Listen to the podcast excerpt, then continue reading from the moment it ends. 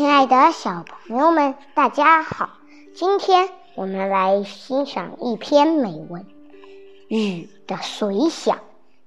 有时外面下着雨，心却晴着；又有时外面晴着，心却下着雨。世界上许多东西在对比中让你品味。心晴的时候，雨也是晴。心雨的时候，晴也是雨。不过，无论怎么样的故事，一逢上下雨便难忘。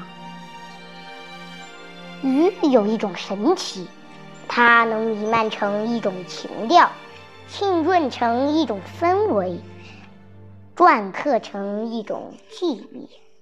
当然，有时也能瓢泼成一种灾难。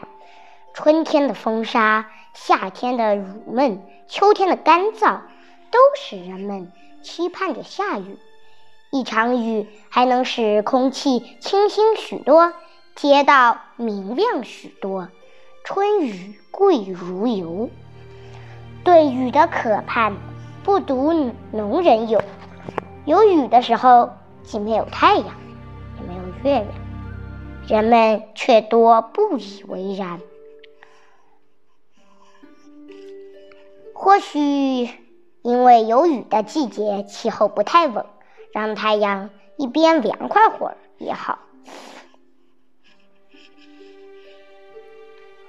有雨的夜晚，则另有一番月夜所没有的韵味，有时不由让人想起李商隐的“何当共剪西窗烛，却话巴山夜雨时”的名句。在小雨中漫步，更有一番难得的惬意。听着雨水轻轻叩击大叶杨或梧桐树那扩大的叶片时沙沙的声响，那种滋润到心底的美妙，即使是理查德·克莱德曼钢琴下流淌出来的秋日私语般雅致的旋律，也难以。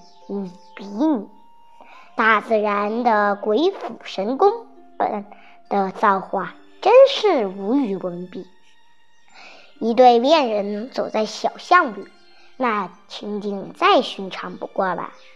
但下雨天，手中魔术般的多了一把淡蓝色的小伞，身上又多了件米黄色的风衣，那效果便是截然不同。